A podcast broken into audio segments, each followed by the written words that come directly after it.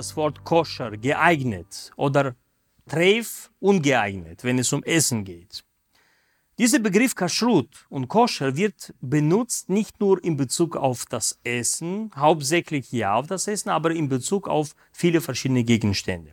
Zum Beispiel eine Tora-Rolle, wenn eine Buchstabe darin fällt, ist nicht mehr koscher, ist nicht mehr geeignet für öffentliche Vorlesung in dieser Synagoge oder in jeder anderen Synagoge auch.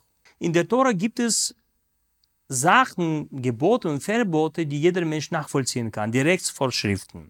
Zum Beispiel, du sollst nicht morden, du sollst, du sollst nicht stellen, du sollst andere Sachen, die ein Mensch als Moral bezeichnet, nicht machen oder ja machen.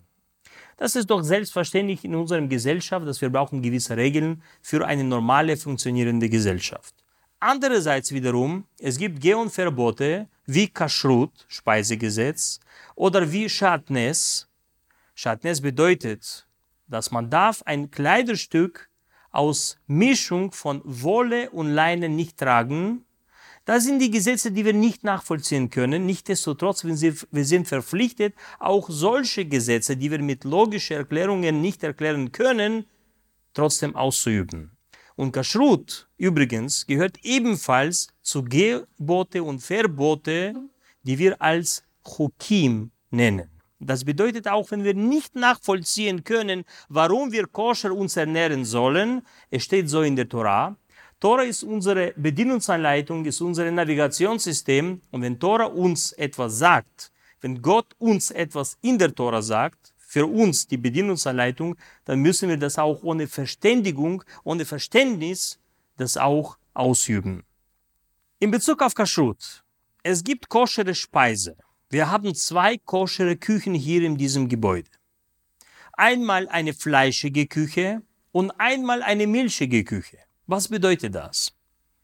Das heißt, dass wir verzehren Milch und Fleisch nicht zusammen. Das heißt, dass ein Schnitzel im Rahmsoße ist nicht koscher, unless dieser Rahm ist vegan. Dann wäre es eventuell koscher. Aber das muss natürlich durch Rabbiner zertifiziert werden es muss ein Heckscher bekommen, erst dann darf man sowas verzehren. Wir haben zwei Küchen, milchig und fleischig. In Bezug auf Fleisch, es gibt zwei Regeln. Gegessen werden darf alle Tiere, die haben gespaltete Hufen und sind Wiederkäuer. Zwei Kriterien. Warum gerade diese zwei Kriterien für koscheres Tier ausgesucht wurden, wissen wir nicht. Das weiß keiner Mensch, weil es gibt darüber keine Information. Es gibt heute Menschen, die probieren durch Logik Speisegesetz zu erklären. Und das ist falsch. Viele sagen, na ja, vor 3000 Jahren, wenn Juden aus Ägypten herauskamen und gingen in die Wüste, da war keine Kühlschränke. Und Schweinefleisch ohne Kühlschrank, was gelagert wird ohne Kühlschrank, man bekommt davon schwere Krankheit. Das ist eventuell ein Grund, was probiert, Kashrut-Speisegesetz zu erklären, aber das ist kein richtiger Grund. Außerdem, es kann sein, dass das stimmt, aber wir Juden essen koscher ist nicht, weil das gesund ist oder weil das gut für unsere Gesundheit ist, sondern weil es steht, weil so steht es in der Torah. Es mag sein, dass es auch außerdem gesund ist. Und es mag auch sein, dass Schweinefleisch als solches ist nicht gesund. Aber wir essen keine Schwein nicht, weil das ungesund ist, sondern in erster Linie, weil das nicht koscher ist und uns dieser Verzehr ist verboten. Von daher, Sie sollen sich vorstellen, vieles kann man auch logisch betrachten und erklären. Aber Kashrut gehört nicht dazu.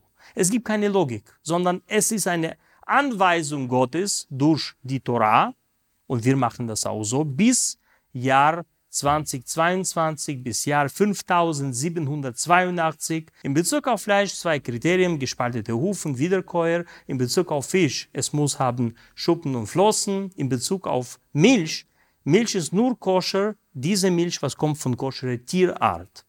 Wenn es geht um koschere Tierart, wie zum Beispiel Kuh, Kuhmilch ist ja koscher. Wenn es geht um Schweinemilch zum Beispiel, ich weiß nicht, ob so ein Milch überhaupt gibt, oder Pferdemilch, das ist nicht koscher. Regel ist ganz einfach, was von koschere Tier kommt, ist koscher, was kommt von unkoschere Tierarten, ist ebenfalls nicht koscher. Von daher, liebe Freunde, wir haben zwei Küchen. Natürlich in einem normalen Haushalt nicht in eine industrielle Küche, sondern normal zu Hause bei Ihnen, Sie können nicht unbedingt oder nicht jeder kann sich zwei Küchen leisten, aber da muss man schauen, dass ein Mensch, man muss nicht unbedingt zwei Küchen haben, man soll haben zwei verschiedene Sets von Geschirr und Besteck man soll haben nach Möglichkeiten zwei Backöfen. Wenn man hat diese Möglichkeit nicht, auch eine Backofen ist in Ordnung. Da gibt es verschiedene Niveau von Kashrut, von Speisegesetz. Es gibt Menschen, die sehr fortgeschritten sind. Es gibt Menschen, die fangen nur an. Also es ist wichtig zu verstehen, Speisegesetz, es gehört zu diesen Geh- und Verbote, die wir nicht logisch erklären können. Nichtsdestotrotz es ist wichtig, dass wir verstehen, es geht nicht darum, dass wir alles verstehen sollen. Es ist eine Religion. Es ist keine Wissenschaft. Es geht darum, dass viele Sachen müssen wir auch glauben. Und wir glauben, dass Gott hat uns vor 3334 Jahren die Tora gegeben. Das ist unser Fundament.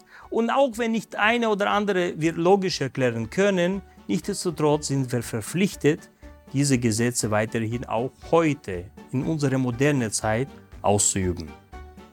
Freut mich sehr, euch etwas mehr über das Thema Kashrut beibringen zu können und ich hoffe, durch dieses Video können Sie besser verstehen das jüdische Leben, Kashrut, Speisegesetz sowie andere jüdische Gesetze.